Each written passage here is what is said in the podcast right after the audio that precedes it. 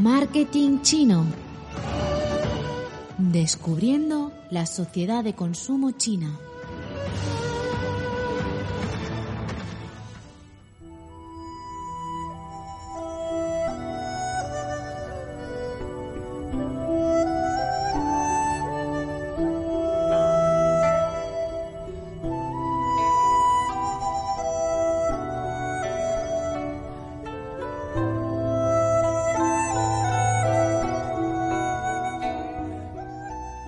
Bienvenidos a los podcasts de marketing chino.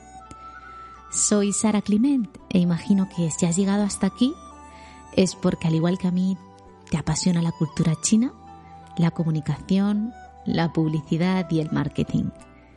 Así que a lo largo de los siguientes capítulos descubriremos juntos curiosidades de la cultura china, hablaremos sobre su idioma, e intentaré contaros casos de éxito para extraer las claves más importantes para que la introducción de un producto o servicio en el mercado chino sea todo un éxito. ¿Te atreves a viajar conmigo?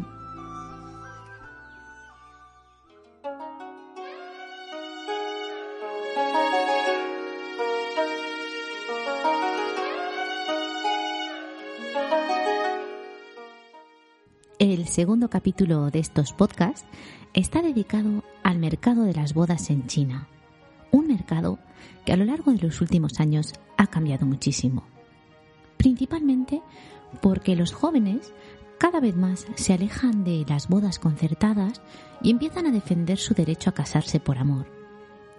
Si esto lo unimos a la proliferación de las nuevas tecnologías y al aumento de las redes sociales, la forma de conocerse poco a poco se va alejando de las citas a ciegas concertadas. No obstante, todavía prevalecen algunos mercados de matrimonio donde muchos padres, preocupados por sus hijos solteros, desarrollan sus mejores habilidades de marketing para buscar un buen candidato para sus hijos. ¿Qué os parece si viajamos al pasado, nos adentramos en su historia y así podemos entender mejor el mercado actual de las bodas en China?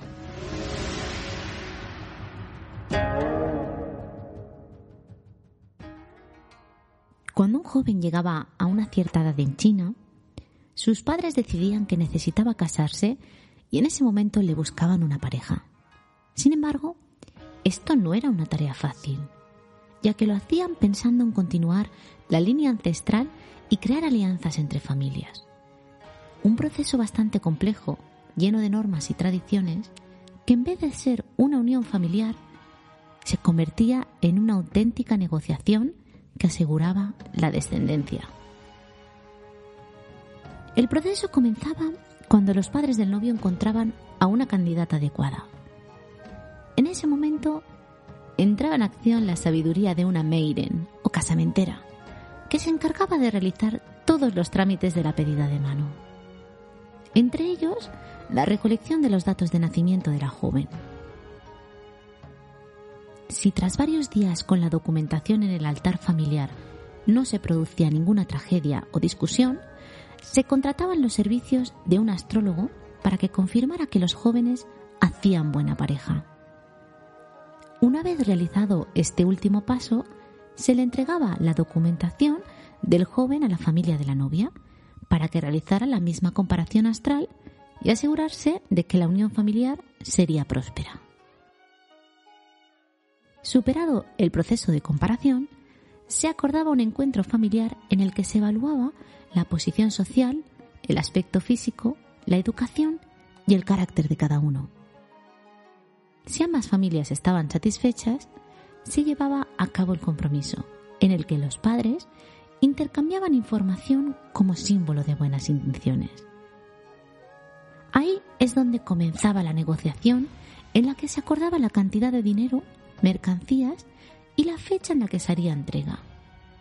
Sin duda, un intercambio de regalos y ofrendas en el que salía beneficiada la familia de la novia, quien finalmente se encargaría de escoger la fecha de la boda.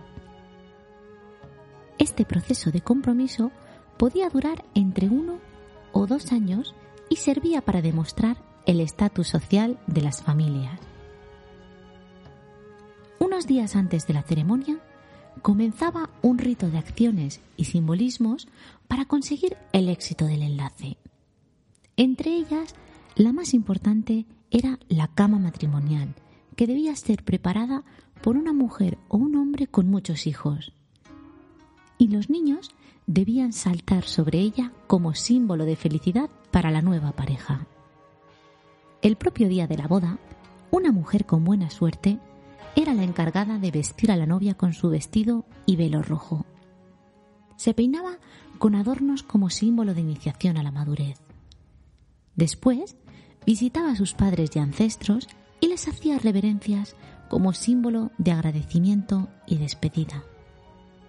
Por su parte, el novio también era vestido de rojo y debía realizar los mismos ritos antes de encaminarse hacia la casa de su prometida.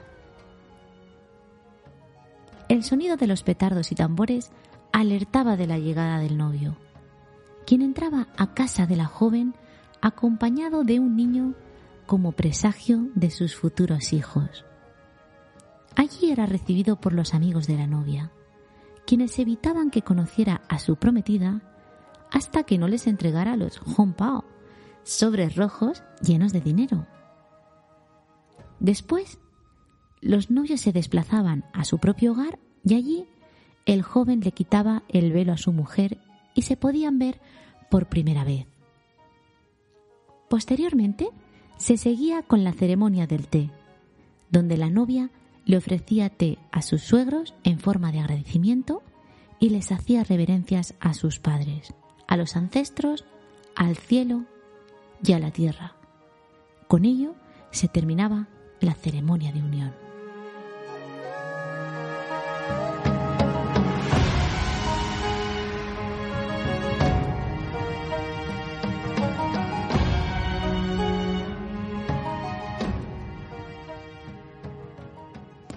Hoy en día, el mercado de las bodas en China crece con gran velocidad, concretamente al mismo ritmo que lo hace la clase media del país.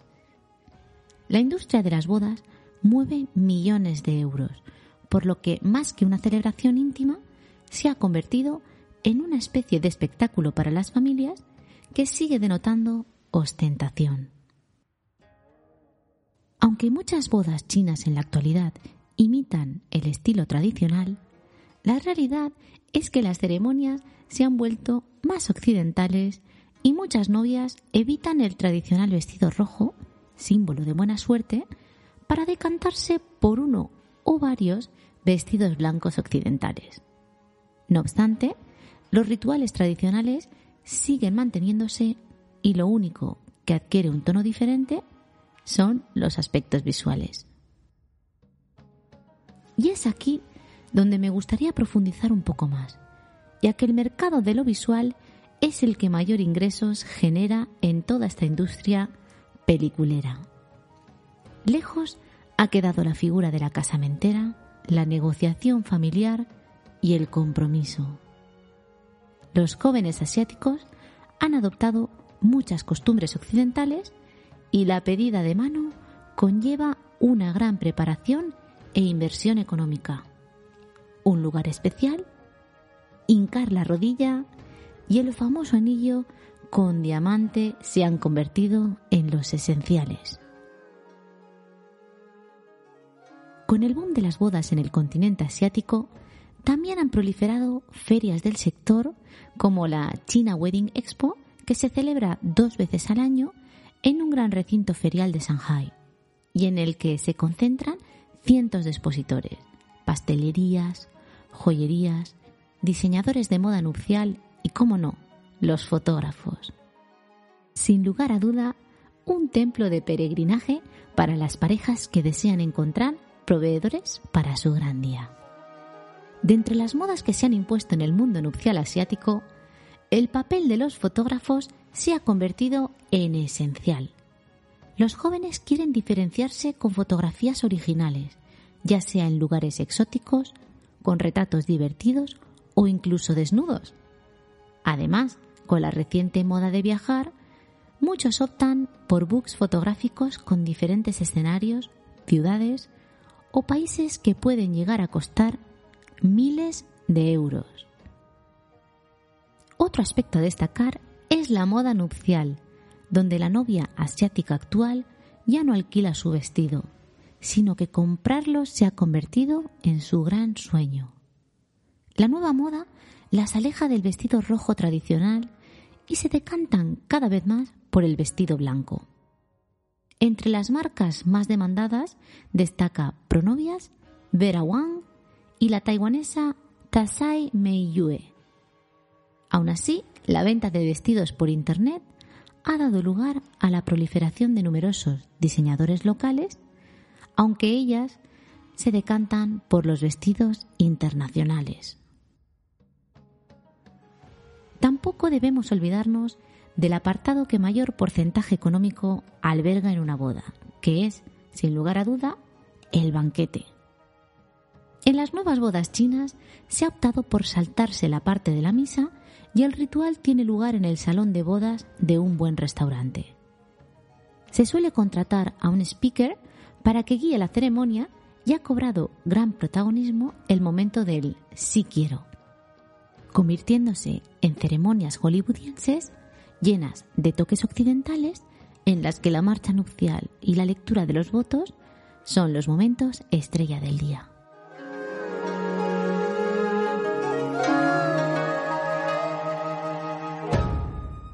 Pero, ¿cómo afecta la internacionalización y las nuevas tecnologías al mercado de las bodas en China? Como en la China actual muchos jóvenes tienen más oportunidades de salir del país para estudiar y hacer turismo, esta nueva forma de vida les está otorgando mayores oportunidades para conocer a gente de todo el mundo, dando lugar a enlaces entre personas de diferentes países culturas. La nueva generación de jóvenes asiáticos son los mejores preparados del país, ya que sus padres han invertido grandes cantidades de dinero para intentar que tengan la mejor preparación posible. Sin embargo, la presión social está volviendo excesivamente exigente tanto a los jóvenes como a sus padres, que cada vez más eligen parejas con gran solvencia económica para que puedan hacer frente al matrimonio. Entre los requisitos de las jóvenes, un buen trabajo, un buen salario y piso en propiedad son los indiscutibles, por lo que muchos hombres con pocos ingresos no tienen la más mínima oportunidad de encontrar pareja, algo que, por desgracia, se está convirtiendo en un gran problema en el país. Otro aspecto a destacar es el de las mujeres sobrantes en China. Se trata de mujeres independientes, generalmente mayores de 27 años, y con estudios superiores, que han dado prioridad a su carrera profesional frente a la idea de formar una familia. Muchas de ellas se encuentran solteras porque todavía quedan algunos jóvenes chinos que no soportan la idea de que la mujer una posición social y económica mejor que la suya. Sin embargo, las nuevas tecnologías y redes sociales como QQ o WeChat similar al Facebook, abren los horizontes y permiten que personas de todo el mundo puedan interactuar y conocerse, ayudando así a la búsqueda de pareja extranjera a través de Internet. De hecho, ya comienzan a producirse en el continente asiático los primeros enlaces generados gracias a estas nuevas redes sociales. Pero, ¿Qué ocurre con el mercado de matrimonios? En la China actual, aunque cada vez hay más hombres y mujeres independientes que optan por permanecer solteros, la soltería no está bien vista y en ocasiones es todo un estigma. Por este motivo, algunos padres se resisten a que sus hijos permanezcan solteros y se echan a las calles para conseguir al mejor candidato posible. Así es como surgen los mercados de matrimonio en China, donde muchos padres utilizan sus mejores estrategias de marketing para vender a sus hijos. En la mayoría de ocasiones, los propios hijos que generalmente viven en el extranjero, desconocen estas prácticas usadas por sus progenitores. La mecánica funciona de la siguiente manera. Cuando los padres encuentran a un candidato especial, intercambian los datos de contacto con los progenitores del candidato y se los envían a sus hijos para que puedan empezar a charlar y conocerse. Normalmente pasan horas sentados junto a los carteles diseñados por ellos mismos a la espera de las propuestas de otros padres y jóvenes. El porcentaje mayoritario de estos mercados suelen ser los padres. Sin embargo, muchos jóvenes, debido a las exigencias del mercado matrimonial chino, se ven obligados a salir en busca de candidatas para ellos mismos. ¿Qué os parece la idea?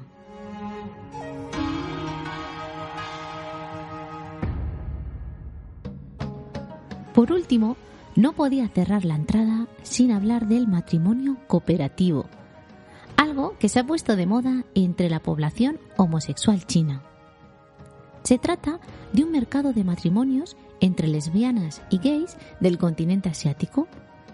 En él se generan alianzas para dar nietos a sus padres y conseguir que les den un respiro con el tema de la descendencia. Generalmente cuando se llega a un acuerdo, se casan y con el tiempo tienen hijos gracias a la inseminación artificial. En el contrato prenupcial se acuerdan aspectos como la duración del matrimonio, el número de hijos y las reuniones familiares con la familia política a las que tendrán que acudir para crear normalidad en su relación y así evitar las habladurías de los familiares y amigos. Este tipo de alianzas se ha vuelto especialmente popular entre la población homosexual china, por lo que ya circulan aplicaciones de bodas de conveniencia como iHomo. Esta aplicación fue creada por una pareja de lesbianas con el fin de ayudar a otras personas en su misma situación.